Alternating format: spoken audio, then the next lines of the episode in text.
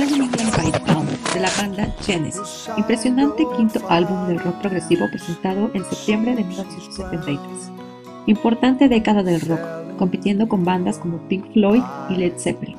Dos grandes y jóvenes músicos sobresalieron de esta famosa banda, como el músico Peter Gabriel y Phil Collins. En esa época, quien se convirtió en el líder de la banda en 1975. Un álbum con pequeñas historias que escuchó Peter en un periódico, por ejemplo, críticas a su país, Inglaterra, la pérdida de la música folk y la creciente influencia americana, la cual se refleja en el título del álbum. Descubrirás a Phil Collins como baterista con un interesante sonido y arreglos. En la guitarra, influencias del suizo Malmsteen.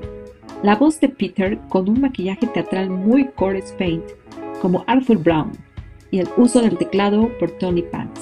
Hablemos del diseño de portada. La ilustración realizada por Betty Swanwick, originalmente llamada The Dream, en la que dibuja a Peter a lápiz.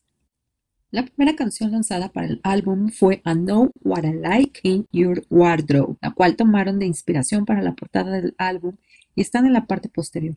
Se creó una nueva versión de la obra con un cortador de césped y una pala de cuatro ganchos.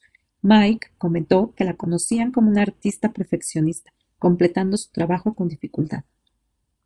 A los 21 años, Betty ya creaba pósters para el transporte de Londres. Usaba animales como palomas africanas grises, ilustraciones para libros para niños y adultos, textos murales. Su trabajo regularmente presentado en The Royal Academy Summer Exhibition.